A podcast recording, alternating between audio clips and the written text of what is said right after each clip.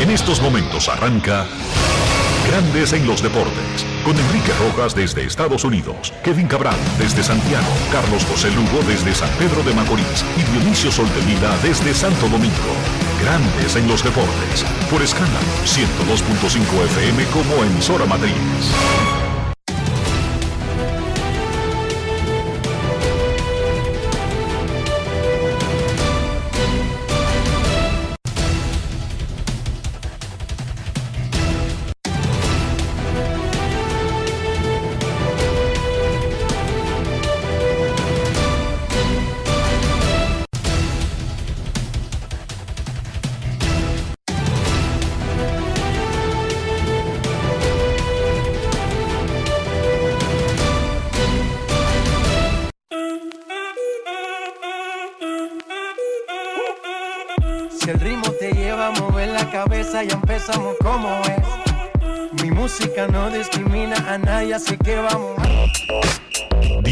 Sol de Vila, desde Santo Domingo.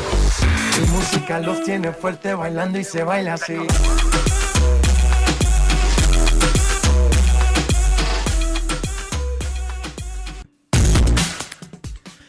Muy buenas tardes, damas y caballeros. Bienvenidos sean todos y cada uno de ustedes al programa número 2000.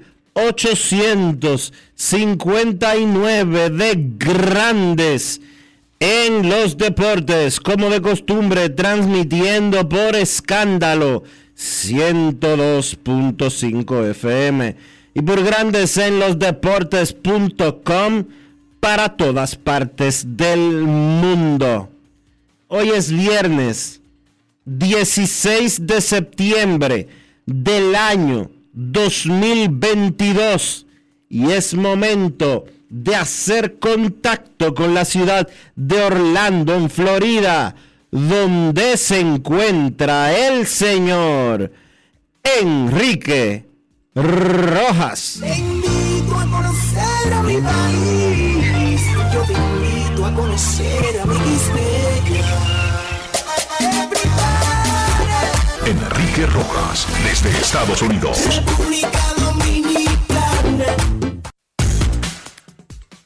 Saludos, Dionisio Soldevila, saludos, República Dominicana, un saludo cordial a todo el que escucha Grandes en los Deportes en este viernes, inicio del fin de semana, ya sea aquí o en cualquier parte del mundo.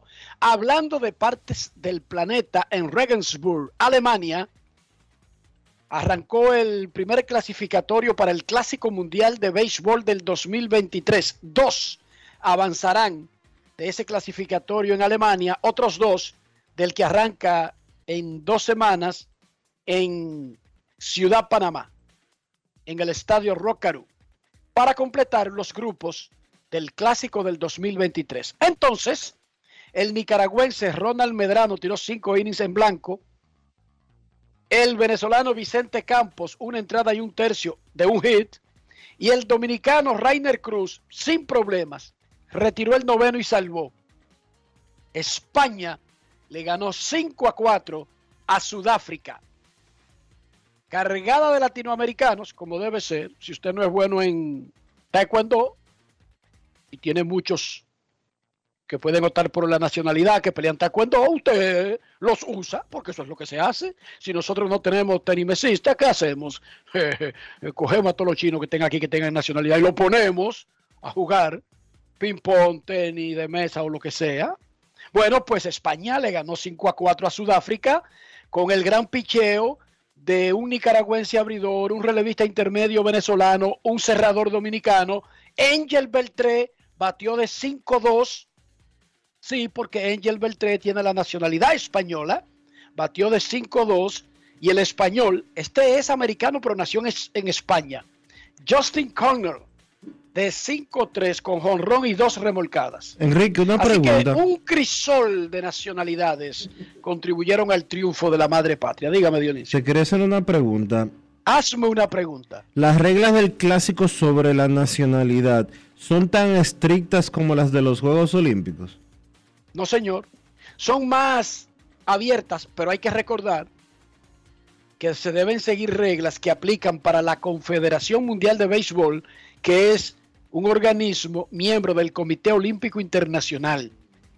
De hecho, para que ustedes tengan una idea, cada federación tiene diferentes criterios e incluso tienen un organismo que define cuando un jugador es elegible para varias naciones. Por ejemplo, acaban hoy de anunciar una, una situación con un jugador que creo que es México-americano. Hoy lo anunció la FIFA, que el pelotero y dos selecciones estaban esperando la decisión y él tiene los pasaportes de los dos países y, y ostenta las dos nacionalidades, pero hay un organismo y cada federación trata esto de diferentes maneras.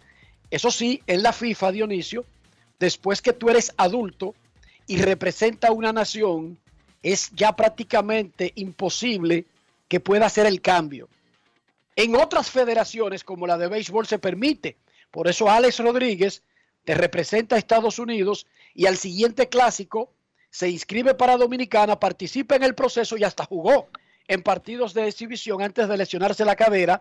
Y Marco Stroman se comió con Yuca Puerto Rico en la final del último clásico, ¿sí o no? Y ahora va a jugar con ellos. Porque en la Federación de Béisbol es menos estricto el asunto, pero de en realidad no es tan estricto como uno creería. Y se puede ver en el mundo del fútbol. Pila de africanos juegan con Alemania, con Inglaterra, con Dinamarca, con Luxemburgo. Brasileños juegan con otros países. Sí, sí. O sea, no está. Lo que pasa es que uno vive más en pelota, Dionisio, que en otros deportes, por eso no ve exactamente las cosas que pasan. Nosotros dijimos el otro día cuando estaba el abierto de tenis de los Estados Unidos que Serena Williams perdió de la croata australiana fulanita de tal y los medios solamente estaban diciendo la australiana. Pero esa muchacha se nacionalizó después de vieja, para que tú lo sepas. Ok, no fue que ella, no fue que ella emigró pequeña o, que sus papás fueron los que emigraron y que ella nació allá. No fue nada de eso. Ella decidió cambiar. Ya vive en Australia y decidió cambiar su representación deportiva. No sentía ninguna razón, porque a veces los hijos de uno, uno cree que están atados a los mismos sentimientos de los padres y en realidad no es así. Los Rojas de la primera generación, mis primeros hijos, se fueron de República Dominicana siendo muy pequeños.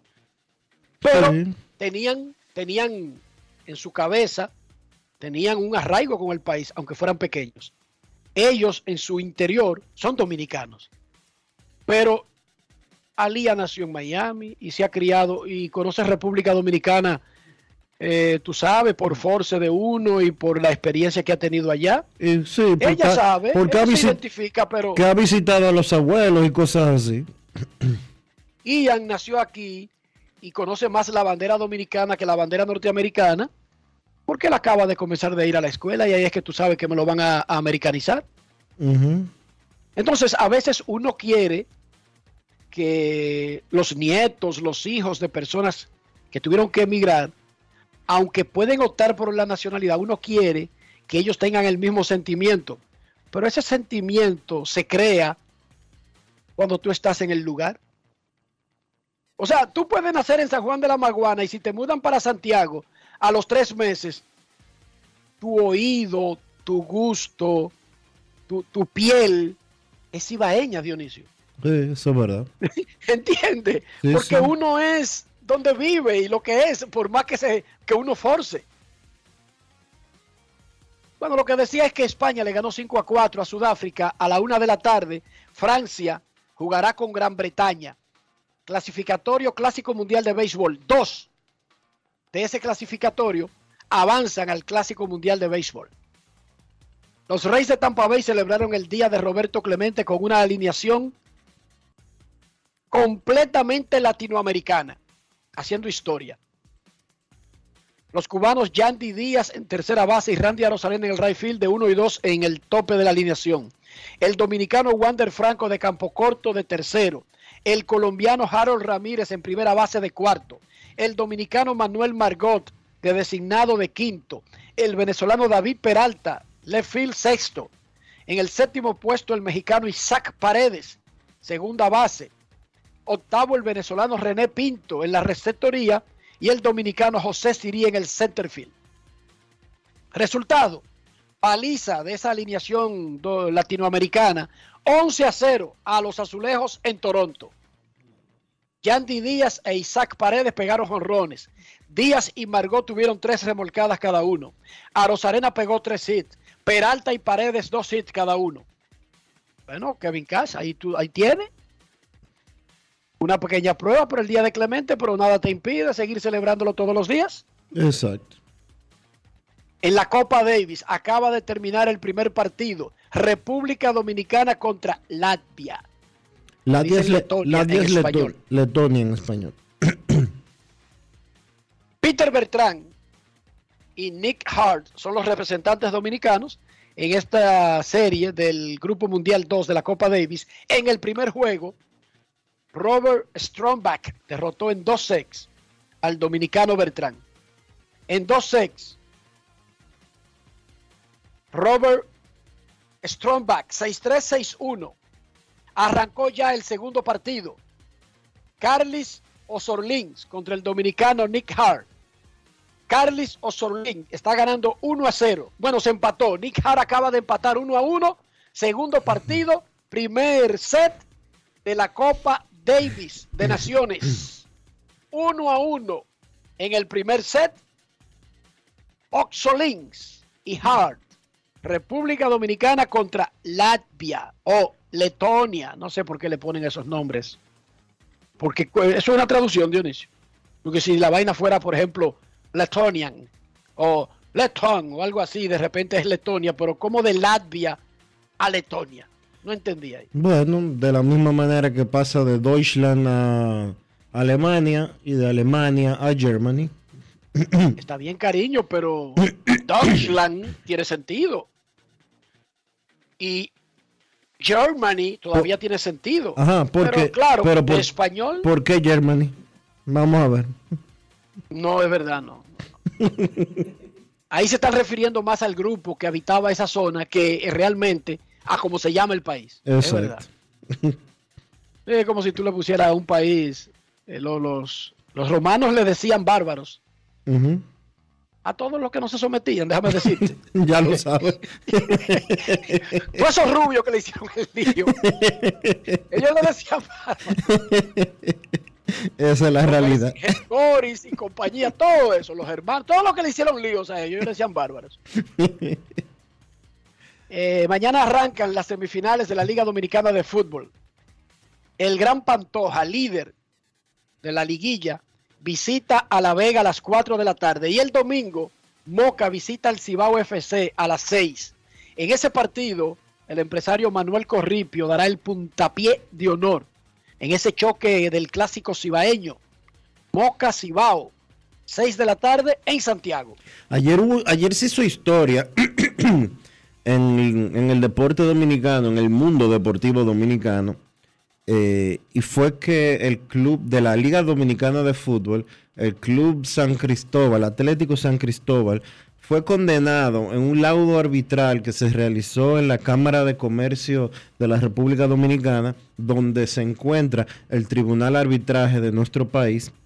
Eh, San Cristóbal despidió a un dirigente, a su dirigente, eh, específicamente eh, el nombre del dirigente te lo voy a decir en un segundo. El caso es que San Cristóbal despidió a, a quien fuera su dirigente, Con quien tenía un contrato. tenía contrato y no le querían pagar. Lo mandaron para su casa.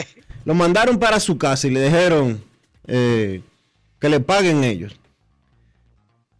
El dirigente sometió un recurso. Casi seguro extranjero. Es extranjero, sí, es extranjero. ¿Tú sabes por qué? Porque esos extranjeros están acostumbrados a que contratos son contratos. Tú me puedes votar, pero tiene que cumplir. Y llevan las cosas hasta las últimas instancias. Los dominicanos no lo dejamos así. Porque ¿quién quiere buscarse un lío con un equipo famoso o una liga famosa o una empresa famosa? Y lo dejamos así. Y por eso los trabajadores dominicanos son más pobres que los trabajadores de otros países, aunque los trabajadores de otros países ganen menos. El dirigente, el nombre del dirigente es Carlos Eduardo Otero Lobato. Eh, no recuerdo la nacionalidad de él, el documento aquí no lo especifica. El caso es que ese señor lo mandaron para su casa. Él contrató dos abogados, uno de ellos eh, Francisco Lapuble, amigo de Grandes en los Deportes, el otro Guillermo Domínguez Michelén. Y ayer pues el Centro de Resolución Alternativa de Controversias, CRC, que es el Tribunal de Arbitraje que existe en el país y que está ubicado precisamente en la Cámara de Comercio de Santo Domingo, condenó al Club Atlético de San Cristóbal al pago de 665 mil pesos a favor del dirigente. Más que el monto, que esos son como 11 mil, 12 mil dólares. Más Es que el el, precedente. más que el monto eh, pagado, es el precedente, como tú bien acabas de decir, que se acaba de sentar en jurisprudencia dominicana de, ¿de qué? De que los contratos hay que cumplirlos. De que un equipo deportivo de la República Dominicana, llámese como se llame, no puede despedir a un atleta, no puede despedir a un dirigente, no puede despedir a un empleado y simple y llanamente decirle, váyase para su casa, yo me desentiendo. Histórico, No puede desconocer un contrato. histórico, Pero además, Dionisio, déjame decirte, hay ligas que reconocen el tribunal de arbitraje. Hay ligas que no. Está claro que en los reglamentos de la Liga Dominicana de Fútbol, el tribunal de arbitraje, un órgano independiente que no es deportivo, No lo funge como la última palabra. no, no lo tiene que reconocer, Enrique. Honestamente, ellos podían haber decidido, los abogados podían haber escogido otra ruta, la ruta civil, en este caso, y haberse ido por el, por la, por una demanda civil común y corriente. Ellos escogieron el lado arbitral, pero eso se le impone, aun cuando la liga no reconozca el tribunal de arbitraje. No lo tiene que reconocer. Lo que te digo, lo que te digo es que hay ligas que tienen organismos que eso llega y lo resuelven a sí mismo sin ir a la justicia ordinaria. Ah. En grandes ligas hay un problema a sí mismo. Alguien quiere desconocer algo y eso va a un árbitro independiente nombrado por ellos y se resuelve y el, el equipo paga, pero no va a la justicia ordinaria. ¿Entendiste? Sí, y esos jueces, por ejemplo, en Estados Unidos, y tú mencionas específicamente el caso de grandes ligas, esos son tipos, esos jueces de arbitraje, esos árbitros, no están sentados esperando que llegue un caso de grandes ligas. No, no, esos tribunales de arbitraje funcionan para cualquier tipo de materia comercial. Claro, pero están pre- este- preacordados que esa, eh, como parte de un acuerdo entre las partes, esa es la única instancia. Sí, eso, ya eso es Pero otra- está bien lo que tú dices. Charlatanes, la gente del, del, del- del San Cristóbal. Esto es una liga profesional de fútbol. ¿Qué significa con una liga profesional de fútbol? Que está reconocida por la FIFA, que tiene que tener las reglas universales de las otras ligas. El fútbol es universal en ese sentido. Aquí pueden venir a jugar jugadores de España, jugadores de Francia, brasileños. Lo que pasa es que no hay dinero y no es un atractivo la liga para robarse, como hace la MLS, a una estrella, por ejemplo, ya embajada de la Liga de España o de Euro o de Inglaterra. Pero si la liga tuviera un dueño gatarete, un catarí o algo de eso, ellos podrían traer y tú tienes que cumplirle igual como le cumplen en España e igual como le cumplen en, en- en Alemania o Inglaterra, Dionisio. Exactamente. Y mal por San Cristóbal, por creerse muy dominicanos. Ah, nosotros lo votamos y nada más le pagamos hasta el día que... No, usted tiene un contrato con un año. Si usted lo votó en un día es su problema. Usted le paga el año. Punto y bolita. Así funciona. Así funciona. Usted le paga el contrato que tenía, de hecho. Cuidado si era un contrato multianual porque tiene que seguir mandándole un cheque, Dionisio. Claro. Aunque aquí lo que se definió fue un monto final porque parece que era lo que le faltaba. Con eso se saldaba. Por eso esa cifra. El caso es que se impone eh, una jurisprudencia y es un caso honestamente histórico que va a tener ribetes a, futuro en el deporte dominicano. Ustedes pueden estar seguros. Principalmente, principalmente que uno oye mucho eso en algunos torneos de baloncesto que dejan enganchados a los jugadores.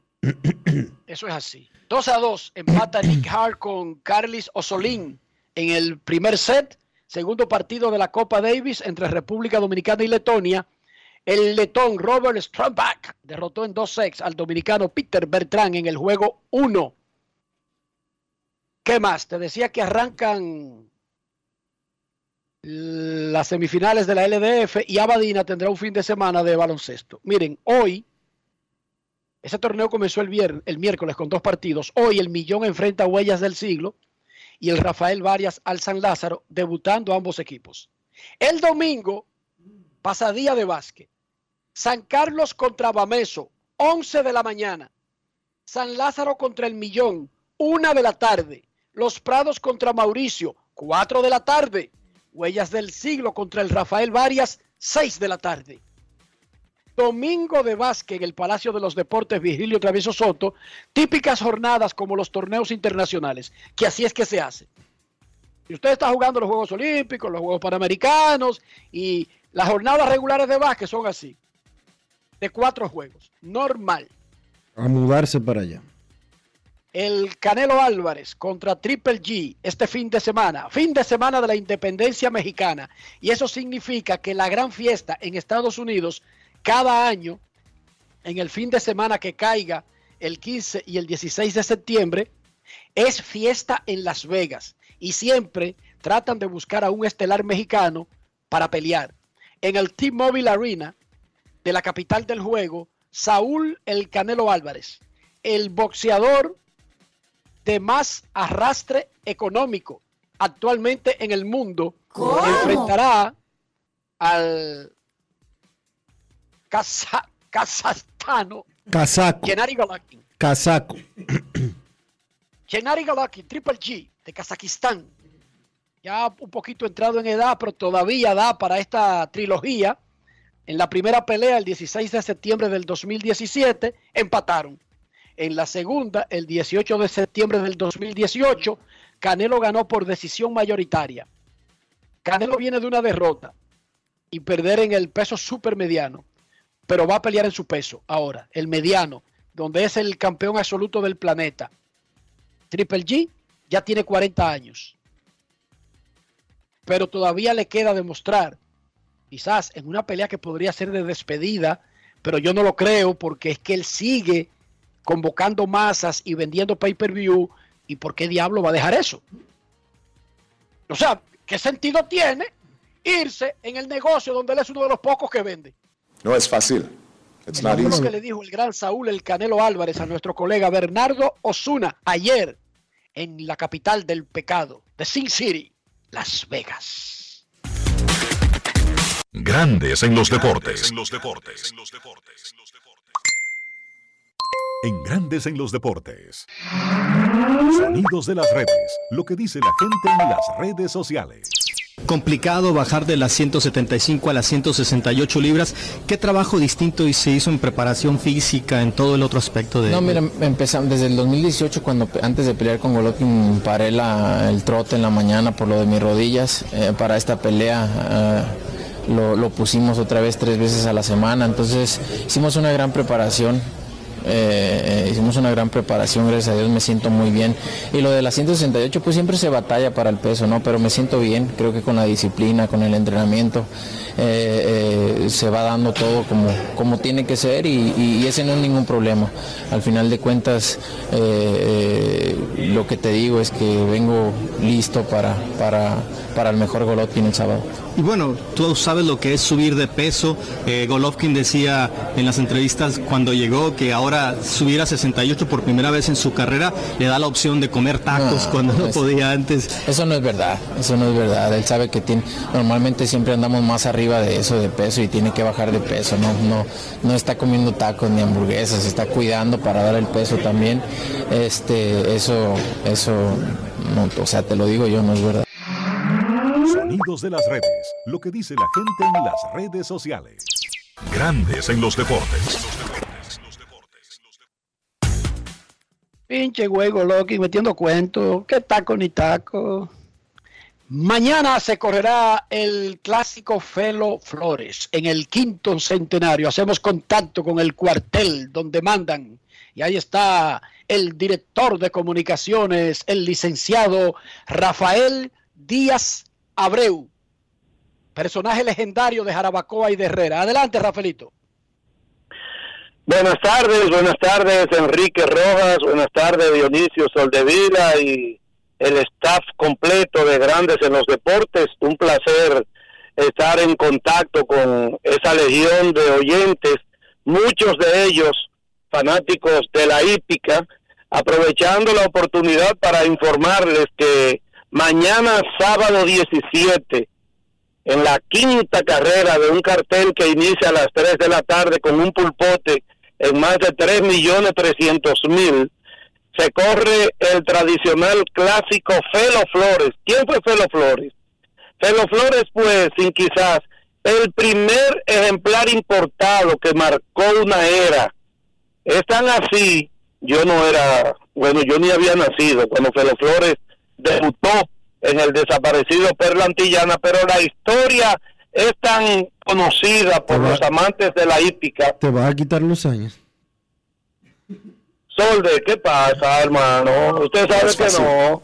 No, no, es que Felo Flores es de los años 60, de los años 60, 66, 67, y marcó toda una era, Felo Flores, que se llamaba Bulaco cuando debutó en República Dominicana, un caballo argentino, pero es una tradición el clásico Felo Flores por lo que fue, por lo que significó para la hípica dominicana. Y mañana un ejemplar invicto que se llama Pocket del gran ex gran jugador y deportista don Moisés Alou. Así que Pocket, entrenado por José Roncino y propiedad de don Moisés Alou, arriesga su invicto mañana en un clásico importante donde la fanaticada que ama la hípica, además de ir a ver el cartel, ver a un caballo invicto y de la calidad de Pocket, creo que es otro motivo para usted ir a recrearse y quizás juntarse con un buen dinerito en esa cartelera que presenta mañana el hipódromo quinto centenario. De manera que la invitación está hecha, un cartel equilibrado de principio a fin y la prueba estelar clásico Felo Flores, quinta prueba de la tarde en distancia de 1400 metros. Así es que gracias compañeros por darme una vez más la oportunidad. Espérate que me respondiste a mí, a Dionisio y a los oyentes. Una aclaración, cuando tú dices el ejemplar pocket de don Moisés Alou, ¿es el mismo Moisés hijo de Felipe? Ese mismo. Ah, ok, no, algún problema. Con el don, con pero que me perdí. Algún, algún pro... No, pero eso es por respeto, don Moisés. No, Además, porque pensé que se trataba de otra persona, como nosotros estamos acostumbrados y respetuosamente a decirle, Moisés Alou, discúlpame, no es que está mal. Lo que te estoy diciendo es que... Mira, fácilmente, fácilmente, fácilmente que él te está escuchando y puede decirte, Enriquito, ¿qué pasó ahí? Fácilmente. Repito, era para aclarar que era el mismo Moisés, por favor. No, pero está bien. Te está conozco, bien. te conozco, papá. Pero okay. nada, gracias por la oportunidad que me brindan una vez más y continúen con grandes en los deportes, incluyendo, incluyendo al hombre de las peñas de los viernes. Tú sabes que oh. ya es jefe de la peña. Tú sabes que ya Meriquín es jefe de la peña. Ya, ya él destituyó a José Antonio Mena, Enrique. No, hubo un acuerdo, hubo un acuerdo. José Antonio le, le dijo Relévame ahí por dos o tres semanas y yo caliento el brazo para después de los playoffs de grandes ligas. Ah, pero tú estás orejeado del por qué. Oh, pero- Así mismo es. Pero ven acá, pero ven acá. Gra- Gracias, Rafaelito. Eh, disfruta Gracias a tu- ustedes. tu clásico. Ok. Dionisio Soldevila. Este, este fin de semana será la segunda jornada masiva de la temporada de fútbol americano, la NFL. Abrimos el micrófono para Rafael Félix, quien nos va a dar los tres juegos que no nos debemos perder de este fin de semana en la segunda jornada masiva de la Liga de Fútbol Americano de los Estados Unidos, la NFL. Adelante, Rafi. Gracias, Enrique. Gracias. Aquí estamos para, como siempre, decirle al público tres favoritos. Vamos a llamarle esta semana la redención. Me voy a quedar con tres equipos, tres equipos que vienen de perder, pero van a ganar y a cubrir sus líneas en este fin de semana. El primero es Los Ángeles Rams a las 4 y 5, quienes deben ganarle a los Falcons de Atlanta dando 10 puntos. En la segunda opción me quedo con los Green Bay Packers, equipo que es favorito para avanzar y que vienen de perder de forma vergonzosa 23 a 7 de los Vikings de Minnesota y deben ganar mañana, el domingo, perdón, contra los Bears de Chicago, dando 10 puntos. Por último, los Broncos de Denver, que perdieron el día inaugural para ellos, ¿verdad? Contra los Seattle Seahawks, deben cubrir esos 10 puntitos contra los Houston Texans, el único equipo junto con Indianapolis Colts que tienen récord de 0, o sea, no tienen victorias porque empataron a 20 el día inaugural de ellos. Así que, repito, Denver, Green Bay y los Ángeles Rams a ganar el domingo en la NFL. Muchísimas gracias, Rafi Félix. Dionisio Soldevila. Enrique, hoy quiero decirte antes de pasar con la isla, hoy inicia la semifinal de la Liga de Verano de Béisbol y mañana el equipo Tiburones del Norte de Puerto Plata tendrá en el montículo lanzando a Carlos el Tsunami Martínez, me informa el señor Luis Tomás Ray. ¿Cómo amaneció la isla?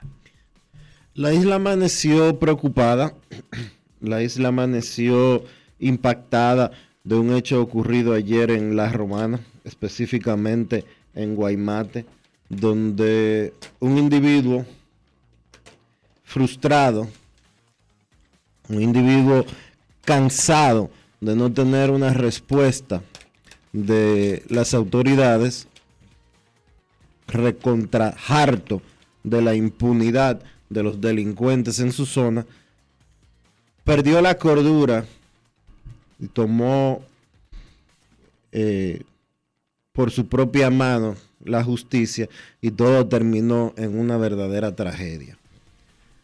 Un señor tomó una escopeta, mató tres personas, a quienes, quienes supuestamente, de acuerdo a versiones de los vecinos del área, le habían robado en múltiples ocasiones y lo tenían, como se dice en buen dominicano, en zozobra. Posterior a ese hecho llegó la policía, el individuo se atrincheró en una vivienda o en un espacio eh, físico, no era una vivienda, era un almacén. En un colmado donde estaban los supuestos delincuentes que lo tenían harto. no era el colmado específicamente, era como un área, era de su propiedad o, o alquilado. Él tiene un taller, O ¿verdad? alquilado o, su- o de su propiedad, era un taller de, banis- de banistería. Se atrincheró ahí, la policía llegó, trató de, de, de detenerlo. La policía aparentemente no estaba muy clara de que el tipo estaba armado, porque la cantidad de agentes de la policía que entraron ahí fueron baleados eh, por el por el hoy fallecido o muerto eh, realmente para mí es alarmante. Aparte de los tres delincuentes que mató eh, mató a un policía hirió otros seis y fue un episodio que duró alrededor de siete horas entre las 4 o 5 de la tarde hasta pasada las 12 de la noche, cuando la policía finalmente eh, entró a donde se encontraba atrincherado eh, el individuo y lo mató. Hemos hablado mucho en Grandes en los Deportes de la necesidad de que la justicia dominicana pueda funcionar como tal, de que el sistema en sí tenga lógica y funcione. Porque si ese señor, en términos, en tiempos pasados, habría podido llamar a la policía y podido, habría podido resolver eso, acusando a estos a esos tres individuos de ladrones o de acosadores o de lo que fuere, y se hubieran tomado cartas en el asunto, hubiera terminado ahí. Pero no fue así. Hemos hablado mucho del tema de la salud mental del dominicano. Como la impotencia eh, ante situaciones que parecen totalmente descabelladas llevan a un individuo a eh, perder el control de sí mismo y cometer locuras como la que vimos ayer. Ese, ese individuo estaba decidido a morir. Porque incluso, y lo dicen las historias de los medios de comunicación el día de hoy, un familiar, un hermano, una hermana eh, fue llevado al sitio para tratar de convencerlo de que se entregara. Y él le dijo, vete de aquí o si no te voy a matar a ti también. Ya él entró en una zona, Dionisio, ya él entró en una zona de no retorno. Sí. Ya él entró y dijo, esto yo lo voy a resolver. Y va a terminar en que ya yo no voy a poder negociar nada, mediar nada, ir a ningún sitio, coger cárcel. No, yo lo voy a resolver y de manera definitiva, incluyendo con mi vida. Ya él lo resolvió. Ahora yo te voy a decir una cosa. Uno no sabe por qué los seres humanos llegan a un punto de quiebre tal. Eh, él, los tipos no solamente les robaban, sino que aparentemente lo decían públicamente, que lo tenían de relajo. Era una burla. Pero más allá de eso, más allá de eso, volvió a demostrarse que nosotros no tenemos organismos preparados para manejar crisis. Se repitió la historia. Dos vecinos. Se repitió la historia, ¿tú sabes de cuándo?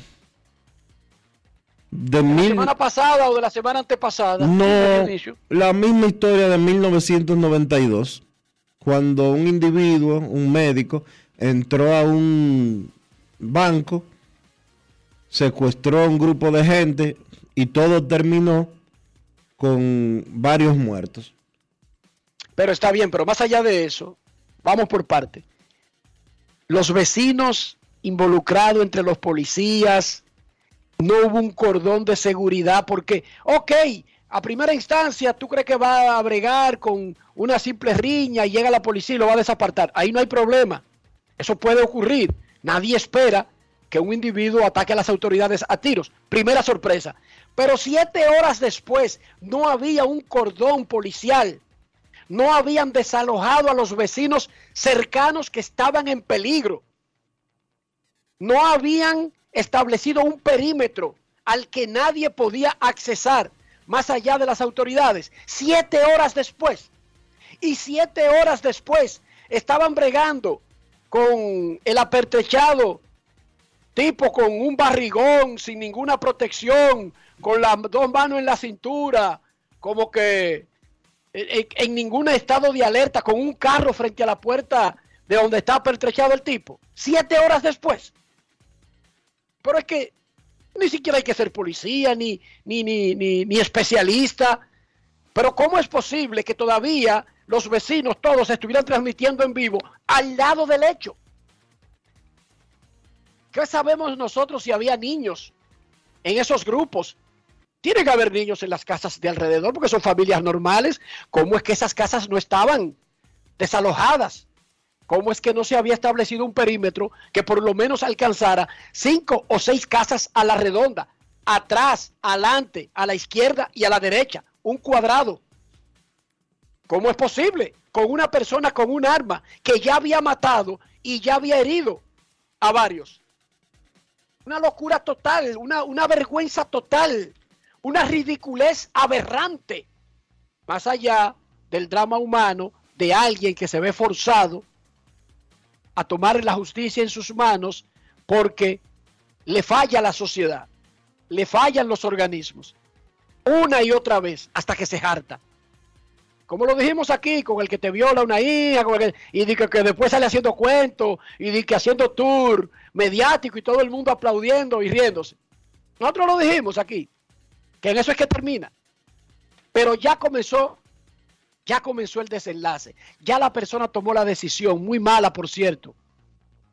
Está dando tiro a diestras y siniestras. Hay muertos, hay heridos. Y esta vaina es un carnaval. Esta vaina es un maldito show. Toda la gente metió entre las autoridades y di que grabando y transmitiendo. Exponiéndose a que el tipo comience a tirar para arriba, para los lados y salga de repente por el patio, por la izquierda, por la derecha, dando tiro parejo, aunque lo maten, porque ya él decidió eso. Una ridiculez esa vaina. Una tremenda ridiculez. Eso parecía una maldita novela mala. No el inicio, porque nadie es adivino. En el inicio puede sorprender a todo el mundo, a los ladrones que se burlaban. ¿Por qué se burlaban? Porque el que abusa nunca cree en su, en su mente, nunca cree que el otro se va a hartar. Nunca lo cree. Se hartó, le entró a tiro, lo mató a los tres. Tiene un arma y dice que no se va a entregar. Y siete horas después estamos sin un cordón de seguridad y con policías que son de poner multicas y que son de molestarle la paciencia a los ciudadanos en un semáforo, bregando con una situación así. No, eso, eso dio pena y vergüenza. Pero mucha pena y mucha vergüenza. Ahí pudieron morir más. Ahí pudieron morir mucha gente más, incluyendo mirones transmitiendo en vivo al lado del hecho. ¡Wow! Autoridades dominicanas, ¡wow!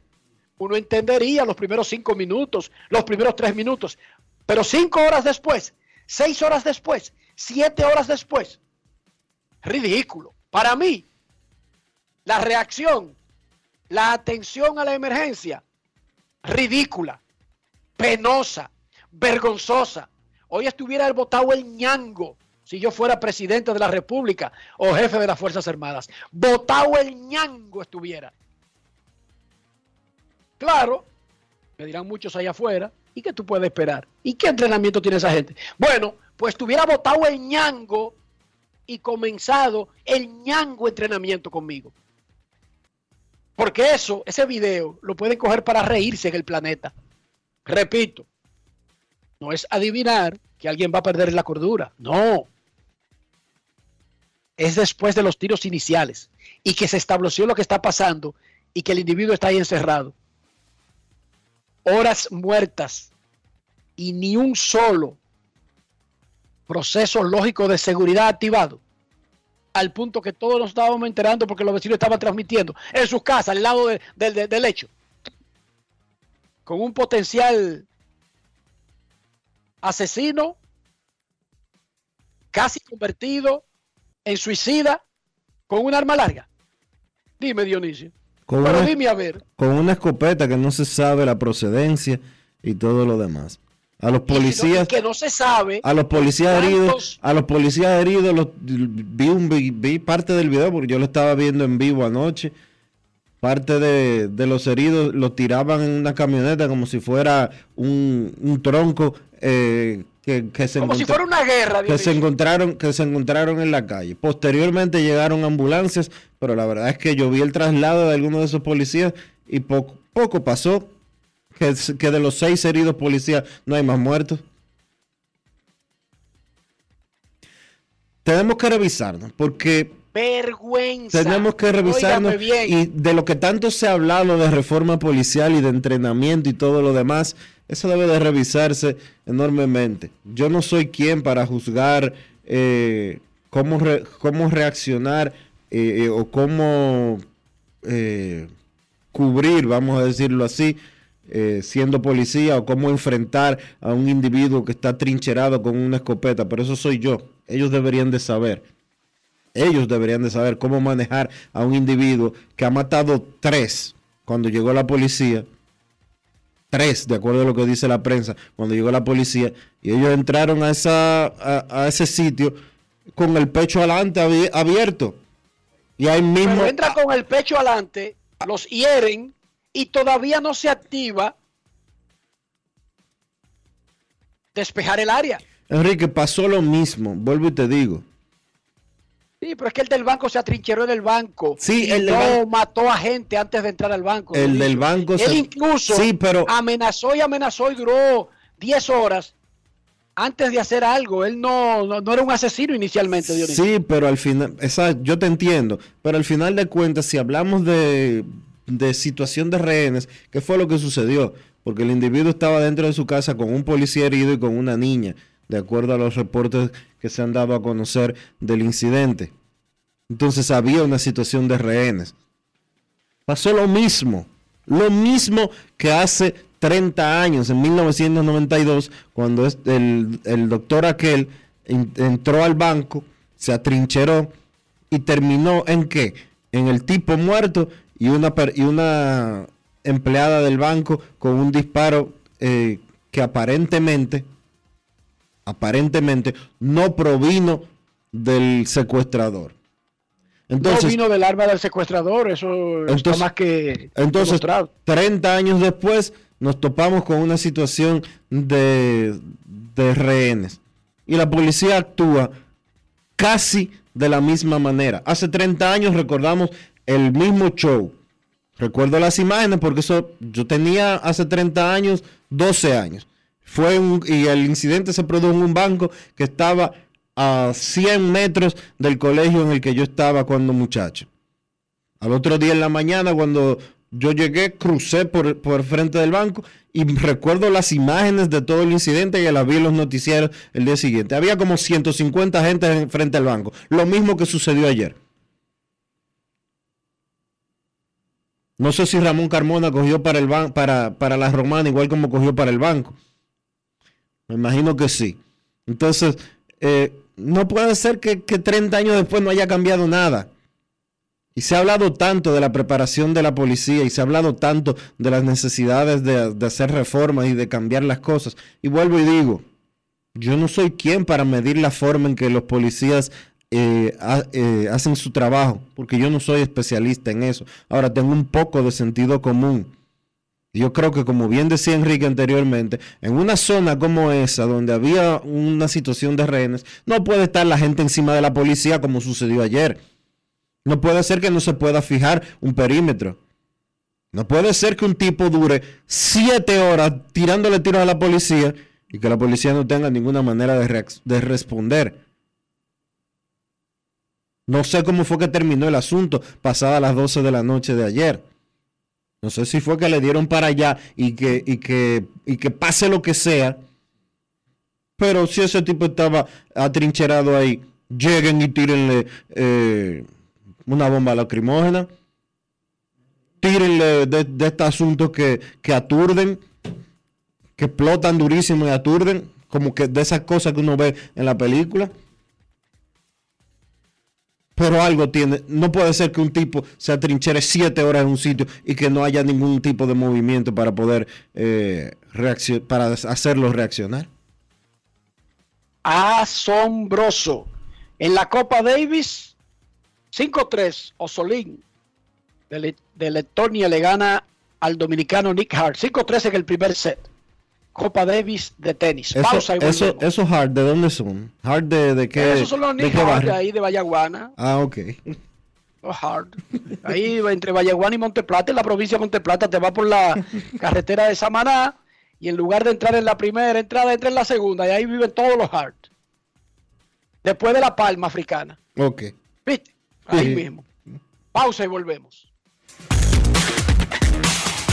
Grandes en los deportes. En los deportes. en los deportes, en los deportes. Dominicana, dominicano, somos vencedores si me das la mano. Dominicano, dominicano, pasamos del sueño a la unificamos y volvimos más fuertes. Juntos trabajamos como un solo equipo para que nuestro deporte pueda seguir llegando a lo más alto. Ban Reservas, el banco de todos los dominicanos. Yo, disfruta el sabor de siempre con harina de maíz mazorca y dale, dale, dale, dale. La vuelta al plato, cocina arepa, también empanada. Juega con tus hijos, ríe con tus panas, disfruta en familia, una cocinada. En tu mesa la silla nunca tan contada. Disfruta el sabor de siempre con harina de maíz mazorca y dale, dale, dale, dale. La vuelta al plato, siempre felices, siempre contento. Dale la vuelta a todo momento. Cocina algo rico, algún invento. Este es tu día, yo lo que siento. Tu harina de maíz mazorca de siempre, ahora con nueva imagen.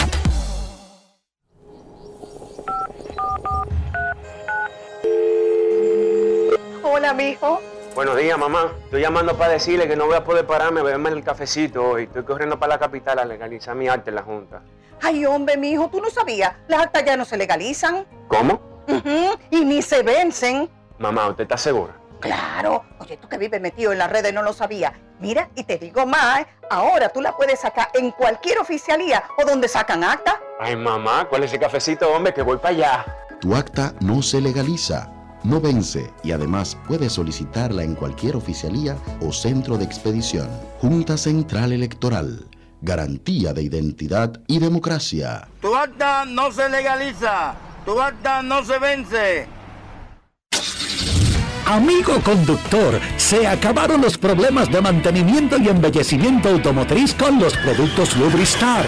Dale brillo y vida a la pintura de tu vehículo con nuestra cera brilladora en spray. Para el interior y asientos tenemos brilladores y limpiadores a base de silicona líquida y en gel. También tenemos el spray Tire Shine para brillar los neumáticos y demás partes plásticas. Y para el mantenimiento en general, Lubristar también cuenta con aditivos para el combustible y el aceite del motor fluidos hidráulicos y de frenos, culan, penetrantes, espumas, limpiadoras y muchos más. Lubristar, productos de calidad internacional que cuidan tu vehículo y tu bolsillo también. Distribuye importadora Trébol. Grandes en los deportes. El derecho Domingo Germán ha encarrilado su temporada y su carrera en sus últimas siete u ocho aperturas. Ya tiene efectividad de 3.21 en 11 salidas este año. Es la segunda mejor en su carrera. 1 y 1, 2.35 en sus últimas siete apariciones. Ha tirado 56 innings. Domingo Germán habló de los Yankees, de su carrera y del clásico con Junior Pepén. Grandes en los deportes. los deportes. ¿Sabes? Trabajar fuerte, buscar un, buscar un poco más el enfoque, tratar de no perder la rutina de trabajo y, de tratar siempre de mantenerme saludable, que es lo más importante, y siempre estar eh, positivo y pendiente a, todo lo que pasa durante el juego. Eso es lo que me ha llevado a mí a tener un buen desenvolvimiento en esta, en esta segunda mitad. Dicen que a veces cuando la gente le está yendo mal, se pierde la paciencia realmente. Eh, no importa las condiciones que tú tengas, o sea, las cosas te salen mal. ¿Cómo tú has hecho para afrontar lesiones, afrontar problemas y realmente enfocarte en tu béisbol? A, la- verdad cuando las cosas van a pasar, pasan, ¿me entiendes? Eh, los malos momentos llegan, lo único que uno tiene que mantener siempre el enfoque, eh, apartar los problemas a un lado, a las lesiones, cuando uno está bajo una lesión, tratar de recuperarse al máximo, sin desesperación y, y trabajar fuerte, que es lo primordial, ¿me entiendes? Pero a pesar de todo, lo que hay que es conseguir seguir hacia adelante, batallando cada día y, y buscando ser mejor cada día más. ¿Qué tú me puedes decir de esa gran temporada que está teniendo un compañero tuyo como Aaron Josh? Algo histórico. Es muy, muy, muy importante para, para todos, ¿me entiendes? Me, me lo vivo cada momento, me lo disfruto. Eh, tener a alguien así como él es, es algo mágico, algo que yo le puedo contar a mis hijos, a mis nietos, que pueda compartir con con él. eh, está teniendo tremenda te- temporada, espero que yo lo siga bendiciendo y que siga, ¿sabes? Que siga así como va, que ahora mismo eh, va por el MVP y sería un honor que, que lo gane ya y ya uno comparte club con él. Sabemos que el año próximo es el Clásico Mundial de la República Dominicana. Si llega ese, ese llamado de la patria, estaría Domingo listo para ponerse el uniforme eh, dominicano? Claro que sí, claro, es algo que siempre he visto desde niño, es algo que todo el mundo, todo el dominicano quisiera participar, representar la bandera, es lo, más orgulloso que uno puede tener ahora mismo y mi, mi posición siempre están ahí. Si ellos ne- necesitan de mi, apoyo, yo voy a estar ahí y en caso dado, yo voy a estar aquí esperando, ¿me entiendes? Estoy ready y positivo para, para ese clásico. Grandes en los deportes.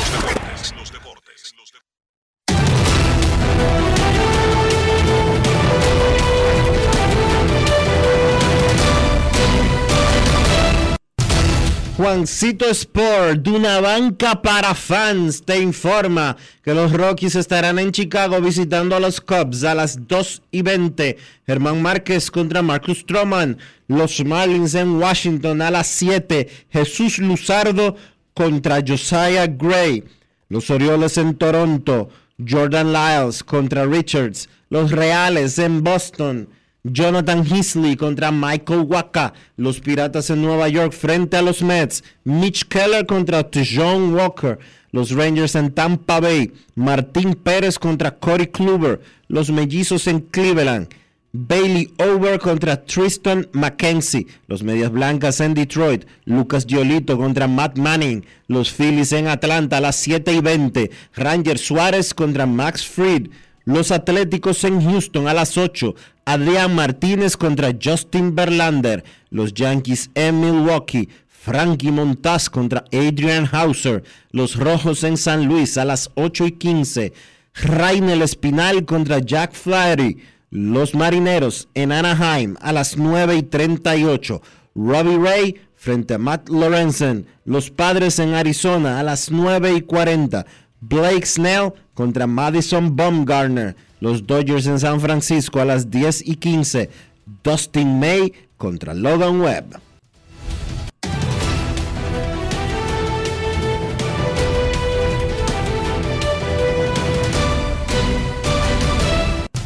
Juancito Sport, una banca para fans, la banca de mayor prestigio en todo el país, donde cobras tu ticket ganador al instante en cualquiera de nuestras sucursales. Visítanos en juancitosport.com.do y síguenos en arroba rd Juancito Sport.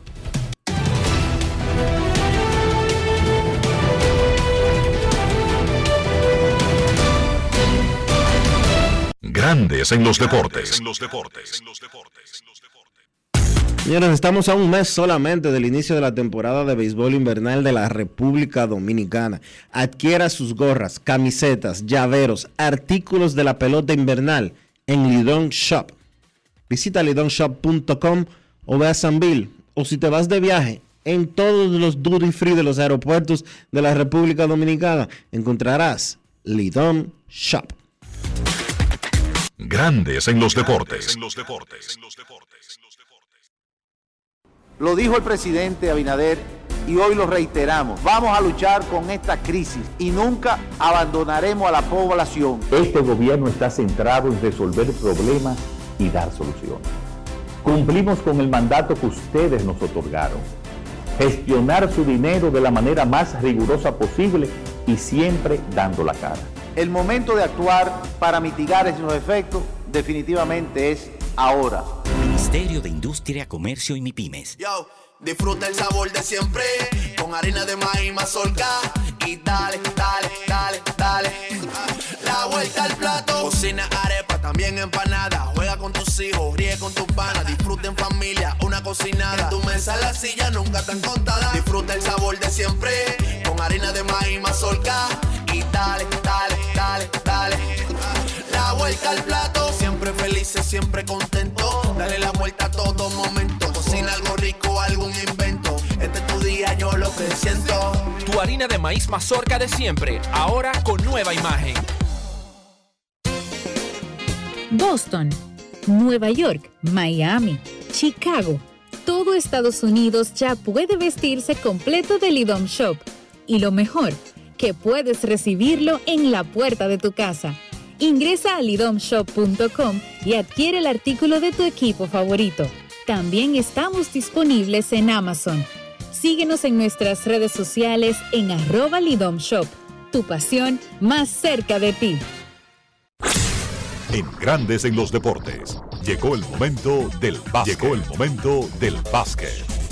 En la NBA continúa estando en el tapete la situación de Robert Sarver, dueño de los Phoenix Suns, que fue suspendido por un año y multado con 10 millones de dólares por la NBA por crear un ambiente de trabajo tóxico, incluso con situaciones de acoso sexual y temas raciales. Varios jugadores importantes de la liga se refirieron al respecto, se mostraron decepcionados por la sanción. Esperaban que la liga pusiera una sanción quizás un poco más fuerte.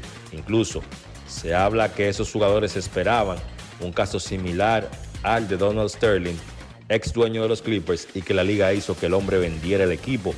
Cuando hablo de jugadores importantes, me refiero a tipos del nivel de LeBron James y de Chris Paul. James dijo que él apoya a la liga, que ama su liga, pero que no está de acuerdo con la sanción, que esperaba una sanción más fuerte. En el caso de Paul, es un caso particular porque Chris Paul juega para los Phoenix Suns y eso es algo que sí tiene la NBA, que sus jugadores, más que en otros deportes, están dispuestos a expresar su opinión, aún así sea en contra de los intereses de la liga.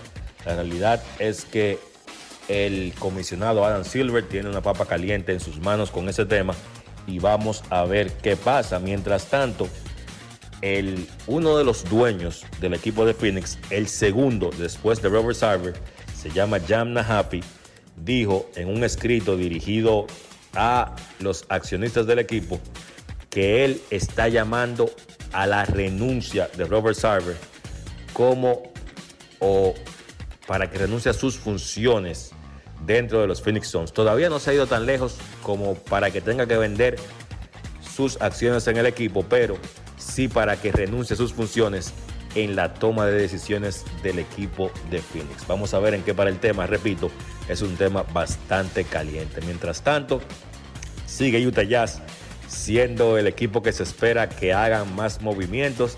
Tiene tres piezas importantes que ellos se supone deben mover en este proceso de reconstrucción. Me refiero a Bojan Bogdanovich, a Jordan Clarkson y a Mike Conley Jr. Los Lakers, como siempre, se mencionan como interesados en los tres jugadores, pero todavía la realidad es que no han estado ni cerca de llegar a un acuerdo por alguno de esos nombres.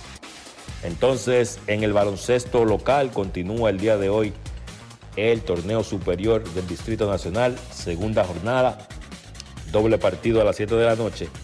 El Millón se enfrenta a Huellas del Siglo y Rafael Varias se enfrenta a San Lázaro a las 9 de la noche. Entonces, el domingo es la próxima jornada. Hay cuatro partidos, cartelera fuerte en el Virgilio Travieso Soto.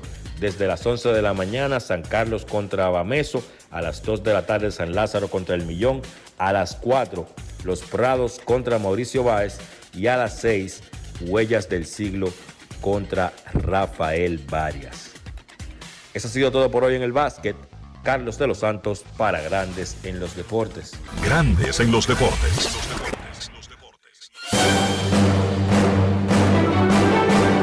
Y ahora, un boletín de la gran cadena RCC Media.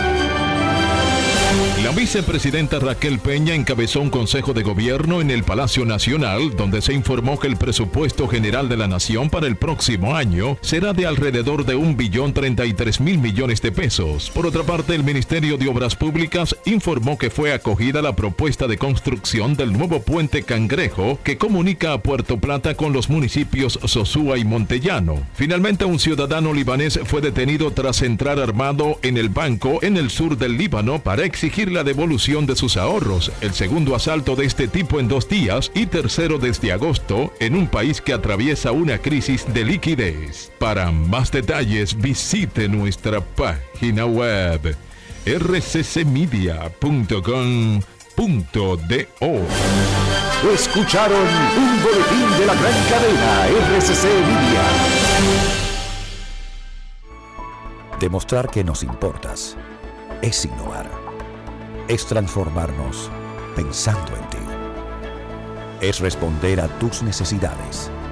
Por ti, por tus metas, por tus sueños. Por eso trabajamos todos los días, para que vivas el futuro que quieres. PHD, el futuro que quieres. Yo, disfruta el sabor de siempre con harina de maíz mazorca y dale, dale, dale, dale. La vuelta al plato, cocina arepa, también empanada. Juega con tus hijos, ríe con tus panas, disfruta en familia, una cocinada. En tu mesa la silla nunca tan contada. Disfruta el sabor de siempre con harina de maíz mazorca y dale, dale, dale, dale. La vuelta al plato, siempre felices, siempre contento. Dale la vuelta a todo momento. Cocina algo rico, algún invento. Este es tu día, yo lo que siento. Tu harina de maíz mazorca de siempre, ahora con nueva imagen. Grandes en los deportes.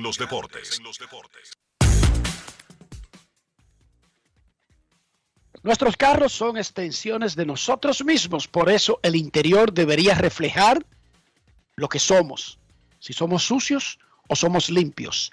Dionisio Soldevila, para que no haya ninguna duda sobre nuestra pulcritud e higiene personal, ¿cómo deberíamos atender el interior de nuestro vehículo? Utilizando los productos Lubristar, Enrique, porque Lubristar le da a tu vehículo justo lo que necesita. Cuidado, atención, limpieza, por dentro y por fuera. Y además lo protege. Y también protege tu bolsillo. Eso es Lubristar. Lubristar de importadora Trébol. Grandes en los deportes. Nos vamos a Santiago de los Caballeros y saludamos a don Kevin Cabral.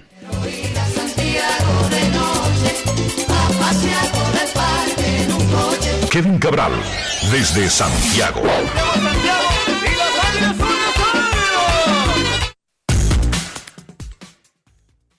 Saludos Dionisio, Enrique y mi saludo cordial para todos los amigos oyentes de Grandes en los Deportes en este viernes último programa de la semana. ¿Cómo están muchachos? Muy bien, muy bien, Kevin. Mira, está comenzando el segundo juego de los clasificatorios para el Clásico Mundial de Béisbol Gran Bretaña contra Francia. A primera hora España le ganó a Sudáfrica 5 a 4. Ayer los Mex de Nueva York tuvieron el juegazo del día de Roberto Clemente con un tremendo ambiente, los Piratas contra los Mex, pero la, el orgullo boricua involucrado fue espectacular. Pero antes de eso, ellos anunciaron que comenzaron el proceso de buscar un presidente y que Sandy Alderson participe en el mismo y que luego se va al costado para seguir siendo un asesor especial, un consejero especial de los dueños, los Cohen. Tremendo trabajo de Sandy Alderson ayudando a Steven Cohen a hacer una transición suave, sin mucho trauma, señor Cabral. Eso es correcto, el, eh, Enrique. El, quizá los únicos tropiezos fueron las situaciones con los dos gerentes generales que por temas de comportamiento no lograron permanecer en el equipo, pero fuera de eso, eh, Sandy Alderson fue contratado por dos años y su acuerdo vence eh, en diciembre de este 2022. Y Steve Cohen dijo, bueno, este señor lo trajimos aquí para poder reinsertar la cultura que queríamos en el equipo, para devolverle las esperanzas a los fanáticos y él ha hecho eso y más. O sea que se nota lo conforme que está Cohen y yo creo que se ratifica con el hecho de que Alderson va a permanecer como asesor. Digamos que el rol de presidente de Alderson ha sido un, un poco sui generis porque él tiene que ver con la parte de negocios y también con el lado de operaciones de béisbol, donde él no es quien lleva el, esa parte día a día, porque para eso tienen a Billy. Pero lo cierto es que si el nuevo presidente va a tener esas mismas funciones, no es como lo normal eh, en esta época. Los presidentes eh, se dedican más a la parte del negocio, como por ejemplo Sam Kennedy en Boston, y eh, los equipos, muchos lo que tienen es un presidente de operaciones de béisbol con un gerente trabajando bajo esa persona. Pero el esquema de los Mets no ha sido así y uno de inicio piensa que eh, van a seguir esa línea. Probablemente ese presidente no está dentro de la organización, tendrán que comenzar un proceso de entrevista eh, de personal, personalidades fuera eh, del equipo. Y hay que decir, Enrique Dionisio y amigos oyentes, que Steve Cohen tuvo sus problemas y el mismo Sandy Alderson para ubicar el personal que ellos querían en posiciones claves, porque es que muchos de los ejecutivos eh, importantes del béisbol en este momento, aún aquellos que quizá querían irse a los Mets, estaban bajo contrato y no recibieron permisos de sus organizaciones. O sea que hay que ver cómo progresa ese proceso en las próximas semanas y meses. Ahora, los Mets a punto de, meterse en playoff, ya tienen las victorias eh, y la proyección de estar clasificados, pero ¿tiene sentido hacer ese anuncio ahora, en las últimas dos semanas de la temporada? Mira, por el hecho de que ese es un contrato que está cerca de vencimiento y que eh, los Mets tienen que iniciar un proceso, además de que Alderson, vamos a decir que no corre las operaciones del equipo día a día, sino que eso lo hace Billy Epper, yo no veo mayores problemas, no creo que esto se constituya en una en un motivo de, distracción, ni mucho menos, porque esto no es un despido, es más bien un acuerdo que, se vence. Es una persona que está muy cercana al, señor Cohen y que va a continuar en la organización. Así que no, no veo, la única preocupación sería, bueno, ¿va a traer esto algún tipo de distracción al equipo? Y yo creo que la respuesta es no. Entonces, particularmente no, no tengo eh, una, una reacción, eh, vamos a decir, de preocupación con el hecho de que eso se haga en este momento. Por cierto, muchachos, que los Mets ayer eh, ganaron un partido importante. Dime, Dionisio. No, no, adelante, Kevin. Sí, eh, pues los Mets, en ese día tan especial, del día de Roberto Clemente, en, el caso de ese juego en City Field, la, realidad es que, era un partido que inclusive estaba en televisión nacional en Estados Unidos. Eh, se sintió un gran ambiente. Francisco Lindor estuvo en, en medio de eso, inclusive habló durante el partido, estando en el terreno, jugando defensa, eh, con la, transmisión, con los, el narrador Joe Davis y el comentarista John Smoltz. Y los Mets sacaron una victoria importante, 7 por 1, cortaron una racha negativa. Siguen sin una racha de cuatro derrotas en la temporada, aunque en este mes de septiembre han tenido dos de tres derrotas contra equipos que en realidad uno no pensaba que eso iba a ocurrir. Eh, tienen seis, seis ganados y siete perdidos en sus últimos 13 partidos, pero ayer en un día donde los Bravos de Atlanta estaban inactivos, ganaron medio juego en el standing, mejoraron su ventaja a un juego. Así que para completar el tema de la celebración de Nueva York, eso fue lo que ocurrió en el partido, una excelente salida de Carlos Carrasco, un cuadrangular importante de Francisco Lindor y un doble de Daniel Vogelbach. Los Mets casi no han tenido producción de sus designados últimamente, pero ayer Vogelbach pegó un doble que remolcó dos carreras temprano y terminó con tres impulsadas y después entró el jugador de ascendencia dominicana Mark Vientos en sustitución de Vogelbach y conectó su primer hit en grandes ligas que resultó ser un sencillo remolcador. Así que comenzaron bien la serie contra los Piratas. Ahora bien, en el día de Roberto Clemente, muchachos, yo creo que el evento más importante, lo, lo histórico que ocurrió ayer fue lo del partido de los Rays de Tampa Bay y los Blue Jays de Toronto. En, el partido en sí, pues el, no, no tanto, y digo esto no tanto por el resultado, sino porque el equipo de Tampa salió al terreno ayer con una alineación de nueve latinos, más el lanzador Shane McClanahan. Y ya eh, habían ocurrido eh, con el equipo de los Rays algunas cosas similares eh, en esta temporada. Recuerdo que transmití un partido a finales de agosto donde salieron al terreno con ocho latinos, todos adquiridos en cambios, y el único, aparte del lanzador, el único jugador norteamericano y de la organización de los Rays era Taylor Walsh. Y esa misma semana salieron con una alineación de nueve extranjeros, donde estaba el taiwanés Yu Chang con Drew Rasmussen como lanzador. Bueno, ayer nueve latinos había una especie de Naciones Unidas ahí, Yandy Díaz, Randy Rosarena, cubanos, Wander Franco, Manuel Margot, José Siri, dominicanos, Harold Ramírez de Colombia, David Peralta de Venezuela, Isaac Paredes de México y René Pinto también venezolano. Nueve latinos, precisamente en el día de Roberto Clemente, en un partido que ganaron los Rays 11 carreras por cero. Kevin Cash dijo, eh, antes del, de, no sé si creo que fue después del partido, que no fue un asunto planeado porque era el día de Roberto Clemente, sino que él, contra Kevin Gossman, que es un lanzador derecho más efectivo contra zurdos, quería salir con una alineación con nueve hombres que se pararan a la derecha y resultó que todos eran latinos. A mí, a mí lo que me hizo recordar esto, y no fue que uno vivió ese momento, porque hace casi 50 años que eso ocurrió, pero uno ha leído bastante.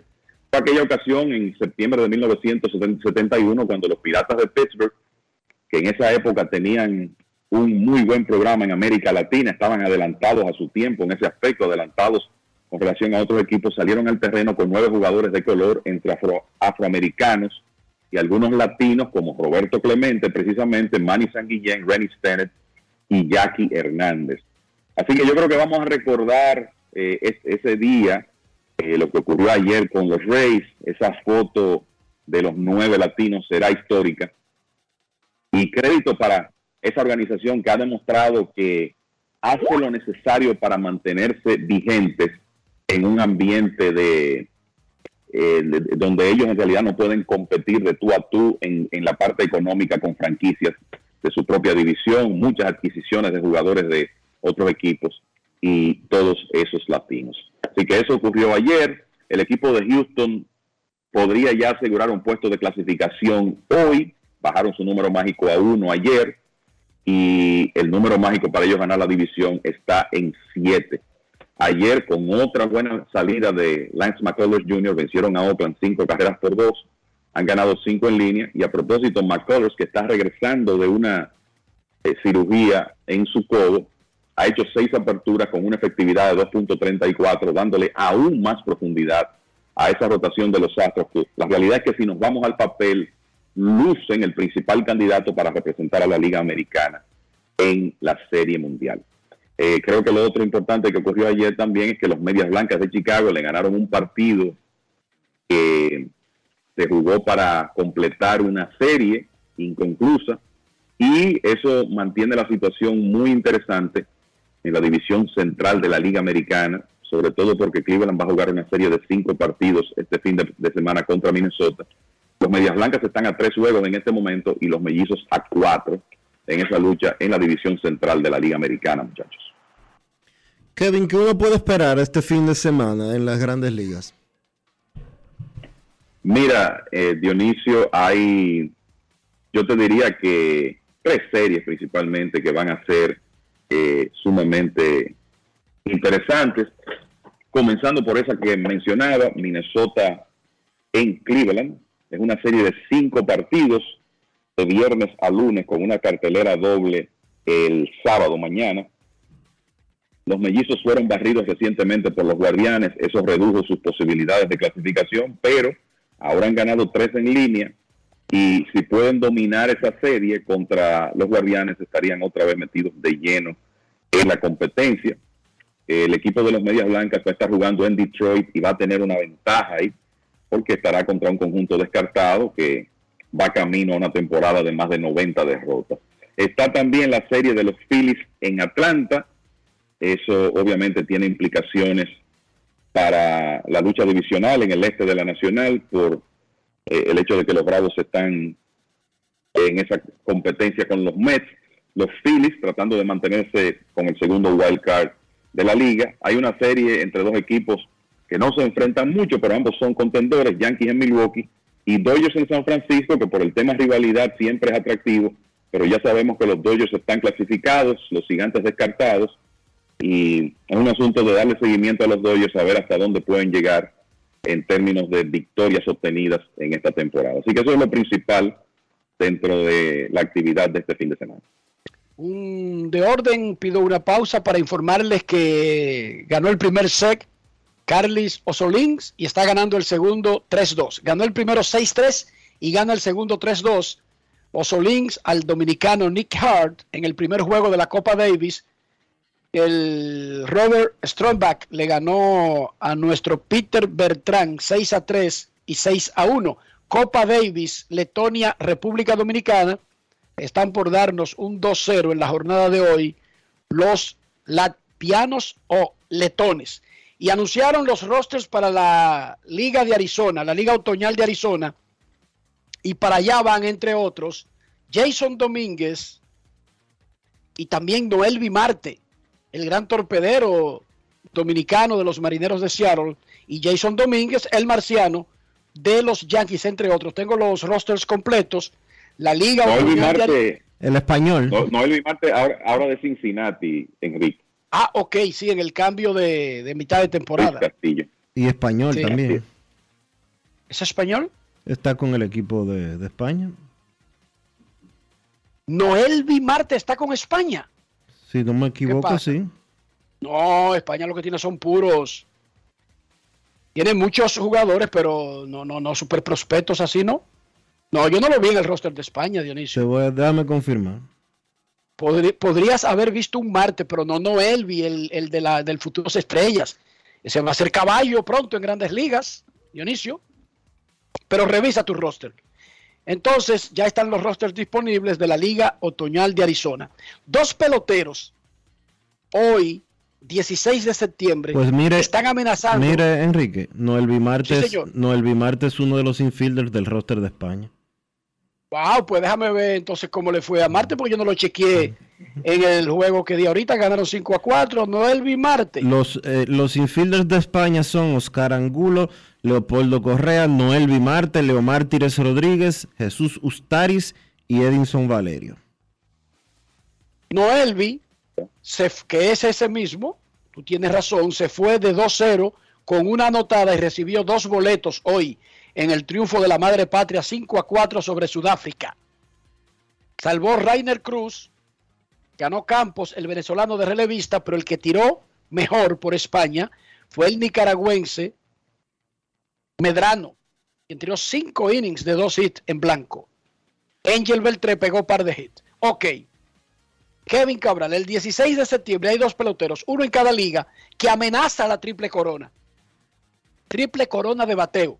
Aaron Josh de los Yankees tiene dos patas de la triple corona, jonrones y- e impulsadas, y está relativamente muy cerca del título de bateo. En la nacional, Paul Goldschmidt de los Cardenales está cerca en todos los lideratos.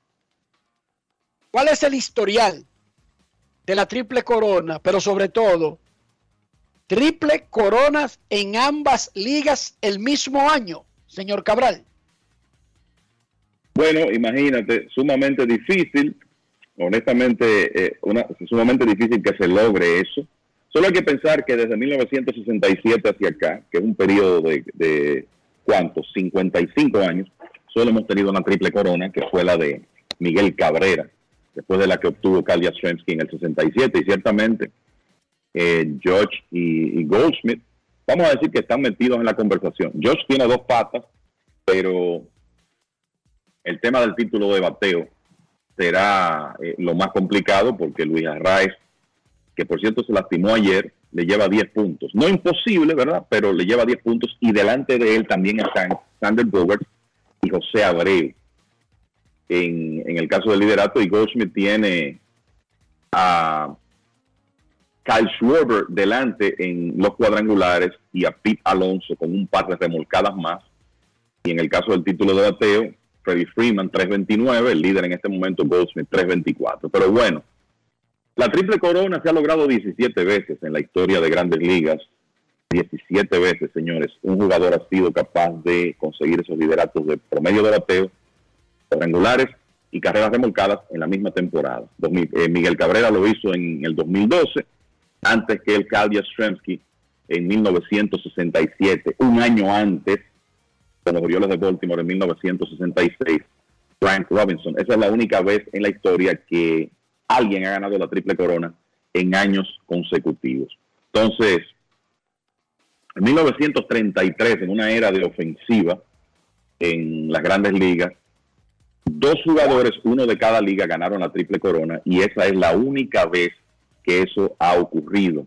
Jimmy Fox miembro del Salón de la Fama, un hombre que pegó 534 ca- eh, cuadrangulares en grandes ligas, lo ganó con los Atléticos de Filadelfia, y Chuck Klein, que fue uno de los jugadores, vamos a decir, representativos de ese boom ofensivo eh, de los 30, obtuvo la triple corona en la Liga Nacional con los Phillies, bateando 368 con 28 cuadrangulares y 120 carreras impulsadas. Así que ese es el único precedente que tenemos de jugadores ganar la triple corona, uno en cada liga en la misma temporada. ¿Puede darse este año? Bueno, sí, eh, el George y, y Goldsmith están metidas, metidos en la lucha por los tres departamentos, pero que tienen que alinearse los planetas demasiado para que ambos salven las distancias que tienen en este momento y puedan obtener la triple corona. Independientemente de eso, super temporadas para ambos.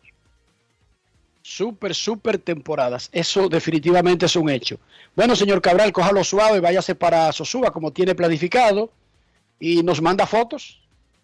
Tú sabes que honestamente tenía eh, planificado algo para allá, para la tierra de, de Luis Tomás Rae, para este fin de semana, pero con el tema de la tormenta. Ah, porque hay una tormenta. Kevin, vete, que esa tormenta llega el lunes. Vete, vete, vete el sábado y vuelve el domingo temprano.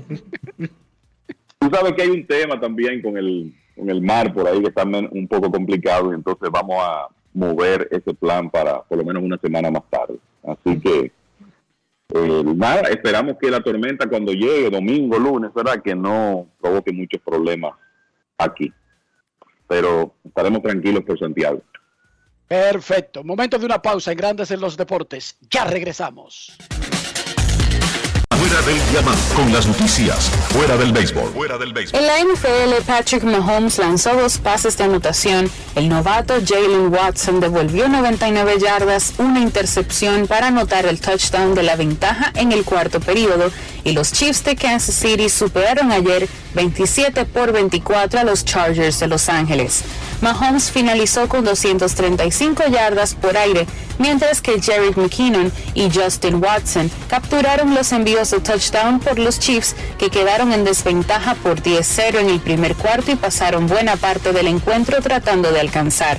Jalen Watson puso finalmente a los Chiefs en ventaja después de que los Chargers, quienes respondían a un gol de campo de Matt Amendola, que igualó el marcador, avanzaron hasta la yarda 3 de Kansas City.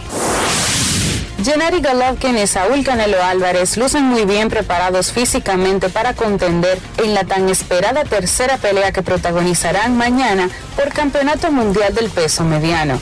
Hoy, aproximadamente a las 5 de la tarde, subirán a la báscula para hacer el peso de las 168 libras oficialmente. El martes se registraron las llegadas de los dos púgiles y horas después tuvieron un nuevo cara a cara que fue presenciado por decenas de parroquianos presentes en el lobby del Hotel MGM. Para Grandes en los Deportes, Chantal Disla, fuera del diamante. Grandes en los deportes. Grandes en los deportes. En los deportes. Y ahora en Grandes en los deportes llega Américo Celado con sus rectas duras y pegadas. Sin rodeo ni paños tibios, rectas duras y pegadas. Hoy es viernes en Grandes en los Deportes. Recibimos al periodista, columnista, editor, guionista, bailarín, abuelo, próximo presidente de la ACD, don Américo Celado. Saludos, Ameriquito, ¿cómo está? Buenas tardes, Enrique Rojas. Buenas tardes a todos los que están en sintonía con Grandes los Deportes. Aquí estamos, ya comenzó la lluvia, entonces tranquilo y expectante para tratar de que, de ver qué curso coge la esta, esta tormenta. Américo Celado, la Abadina, inició su torneo el miércoles con dos partidos. Hoy juegan los cuatro equipos que todavía no han debutado. Y el domingo hay una cuádruple cartelera. Basquetbol desde las 11 de la mañana. Y el último juego comenzaría a las 6. Es 11, 1, 2 y 4. Terminaría alrededor de las 6 de la tarde.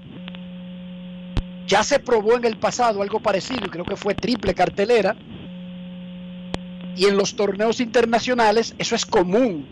¿Qué te parece esa, esa prueba, ese ensayo Sobre todo porque la Abadina ha prometido que en este torneo van a regresar a la familia, van a crear condiciones para que la familia regrese a tomar el baloncesto como cualquier otro deporte, como que se puede ir a disfrutar, a pasar el tiempo y no hay peligro de que tu vida termine en ese ejercicio.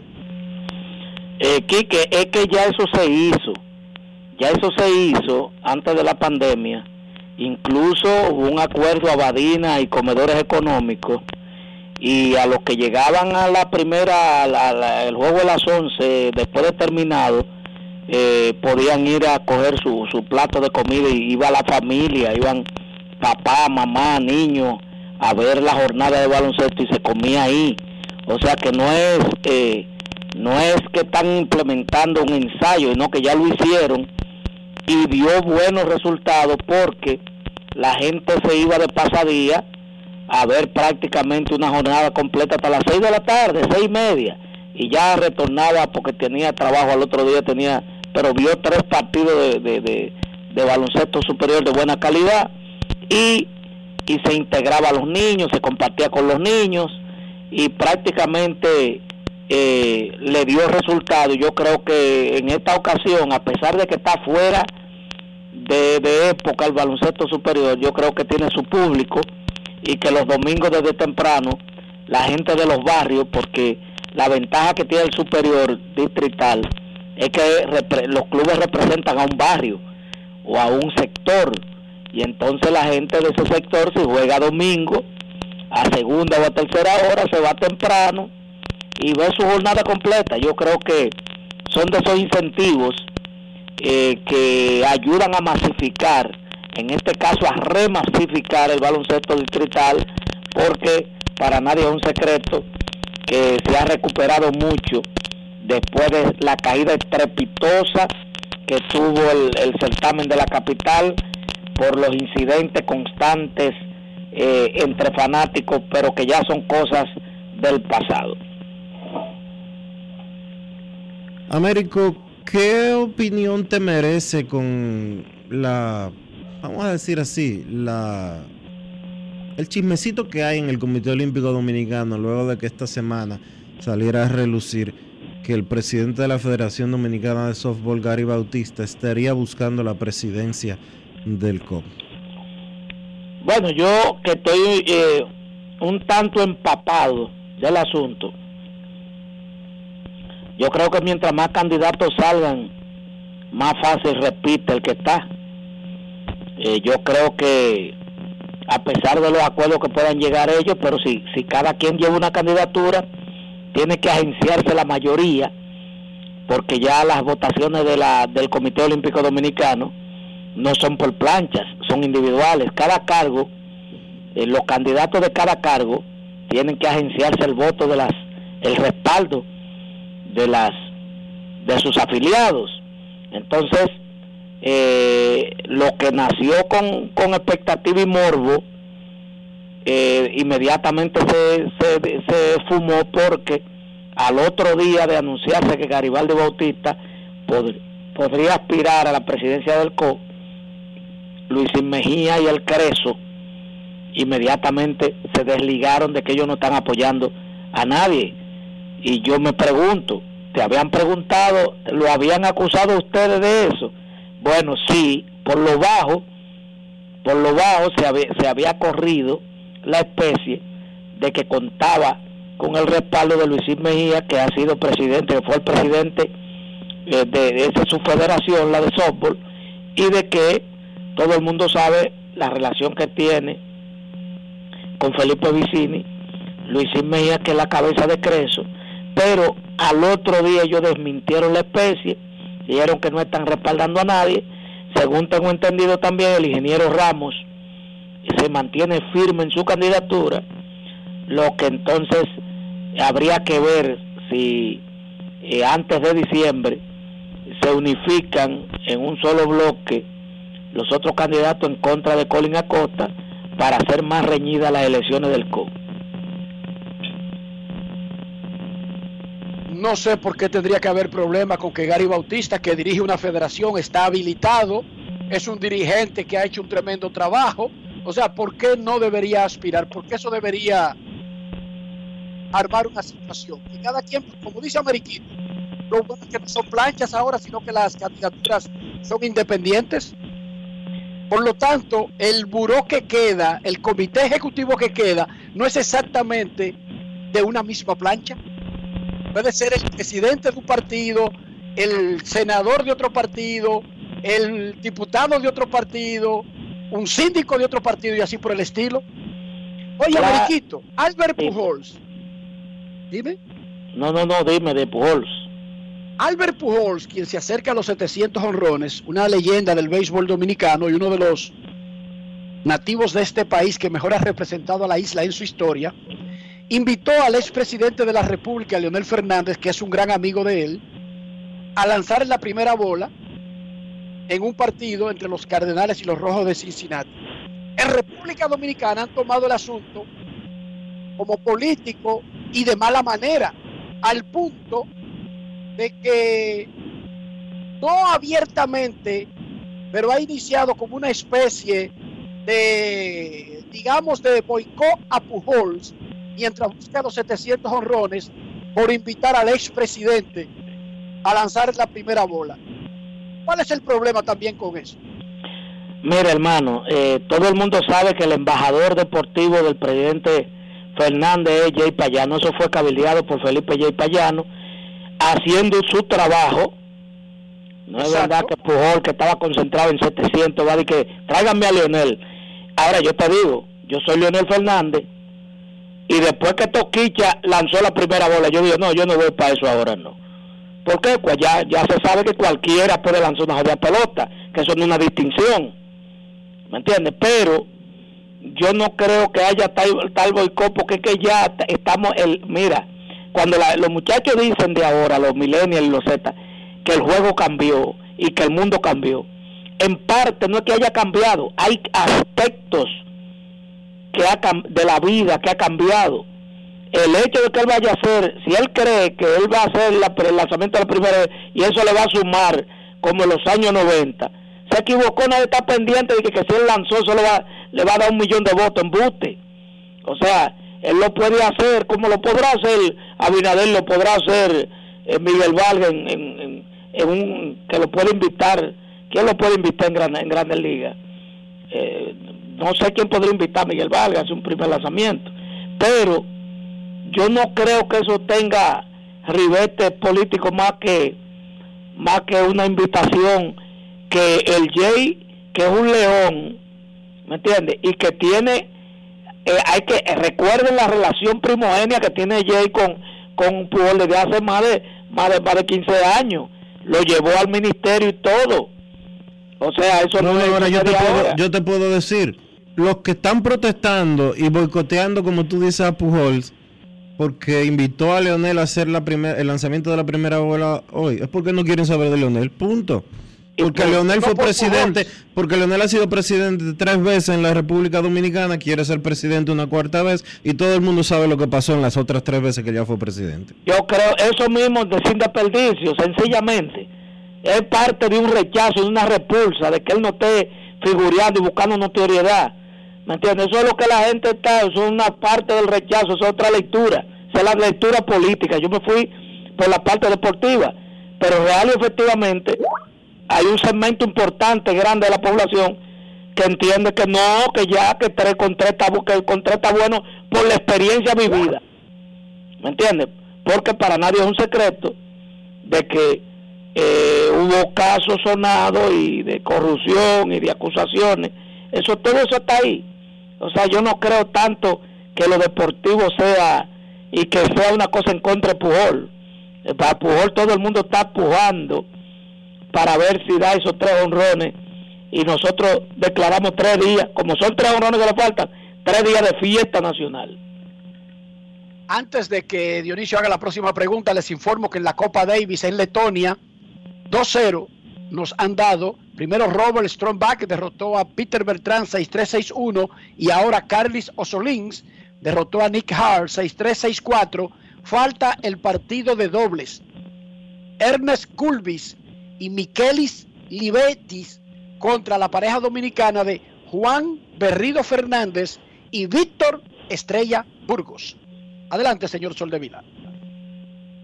Américo, eh, luego de ver lo que hicieron las Reinas del Caribe en el torneo que se jugó aquí recientemente, ¿qué tú crees que les depara a ellas en los próximos, en sus próximas competencias, incluyendo el mundial al que van a participar próximamente? Mira, me voy a atrever, me voy a atrever, como este programa lo oye todo el mundo, me voy a atrever a, abrirle los ojos a mucha gente, incluido cronistas, que se fueron con la magia.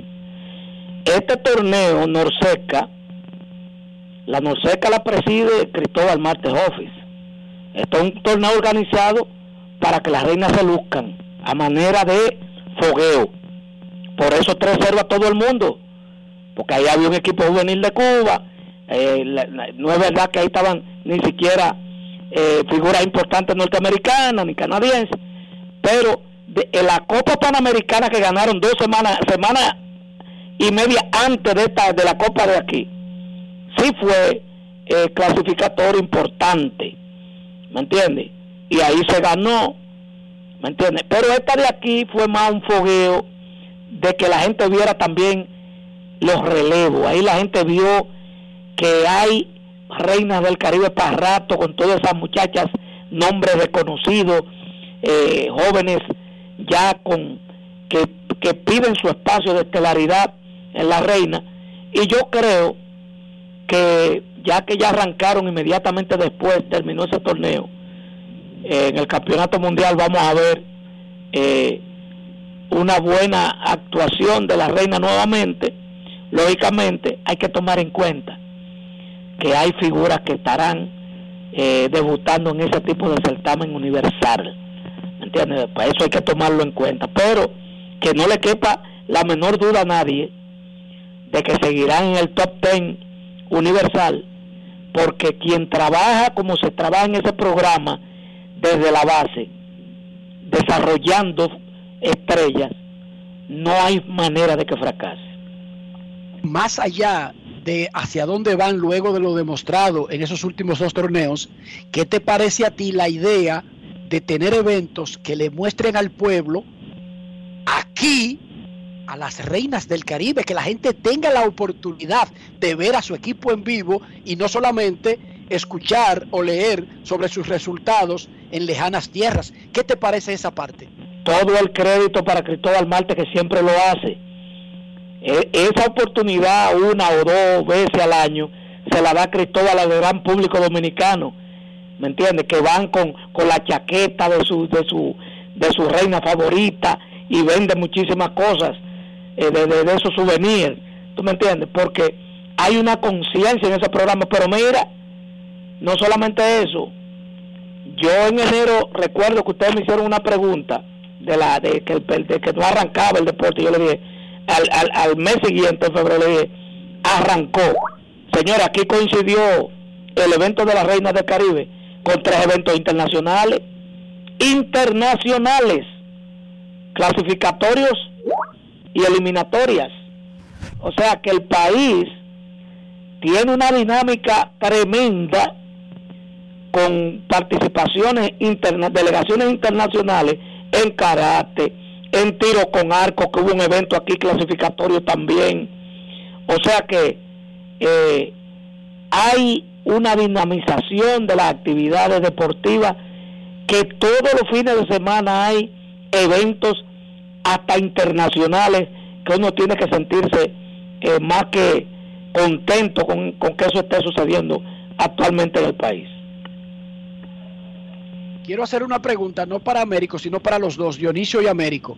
Yo veo a las reinas del Caribe jugando, yo quiero comprar, y no estoy hablando de una suposición, no estoy hablando de un planteamiento que podría ocurrir, no, yo quiero, Enrique Rojas quiere comprar, yo quiero que Alía tenga una camisa de las Reinas del Caribe, yo quiero comprar la camiseta de Brenda Castillo, por ejemplo, y regalarle a Stacy la de Nuris o la de la Milagros o de la cualquiera muchacha que se haya retirado. ¿Dónde yo hago eso, muchachos?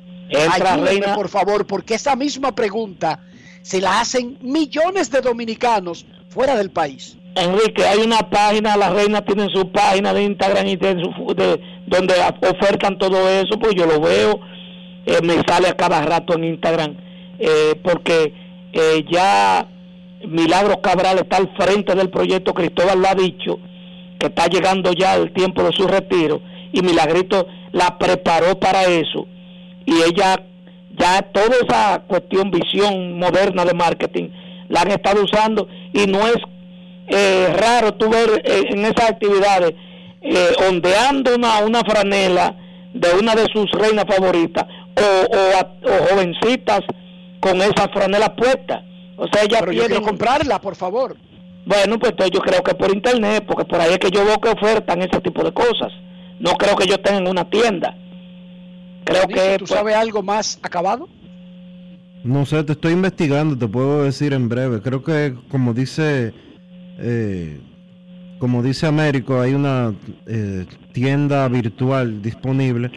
Eh, te la te pasaré la información o la daré por aquí cuando la tenga. No la tengo a mano. Porque esa, porque esa pregunta es válida para mí, que lo voy a hacer inmediatamente. Voy a averiguar lo que me dijo Américo, pero son muchas personas que quisieran saber. Y si tienen entrega, correo y cosas sí, mira, mira, la página se llama FanPass F-A-N pass.do. Fanpass.do. Ahí hay gorras de las reinas del Caribe, t-shirt de, de las reinas del Caribe, el hoodie de las reinas del Caribe, el uniforme oficial, eh, etcétera, etcétera, etcétera. Repite, Dionisio. Fanpass, F-A-N-P-A-S-S.do. Ahí tiene, están los nietos, Américo? Ahí tiene su política de envío, eh, están disponibles para República Dominicana y en los Estados Unidos. Los envíos serán manejados por un courier que tiene más de 25 años de experiencia, etcétera, etcétera, etcétera. Américo, finalmente, los nietos, ponnos al día antes de irte. Bueno, preparándose para la escuela, pero yo dudo mucho que el lunes, que se abren las clases, ellos puedan asistir porque el lunes está llamado la, la el cruce por la isla de la de, lo, de la tormenta de la secuela de la cantidad de agua que pueda caer producto de esa tormenta. Y yo creo que la semana próxima si no van el miércoles que se queden en la casa también porque no esto no es un asunto de vida o muerte un comienzo de, de año escolar Gracias, Américo. Buen fin de semana. Un abrazo. Momento de una pausa aquí en Grandes en los Deportes. Grandes en los Deportes. En los Deportes. En los Deportes.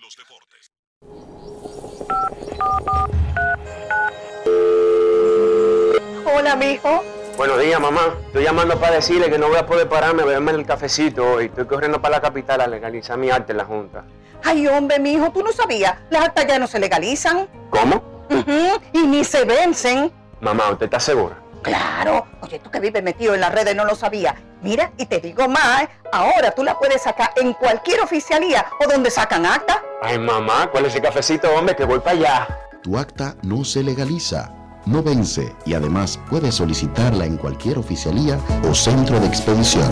Junta Central Electoral garantía de identidad y democracia. Tu acta no se legaliza, tu acta no se vence. Yo, disfruta el sabor de siempre, con harina de maíz mazorca y dale, dale, dale, dale. La vuelta al plato, cocina arepa, también empanada. Juega con tus hijos, ríe con tus panas, disfruta en familia, una cocinada. En tu mesa la silla nunca tan contada. Disfruta el sabor de siempre, con harina de maíz mazorca y dale, dale, dale, dale.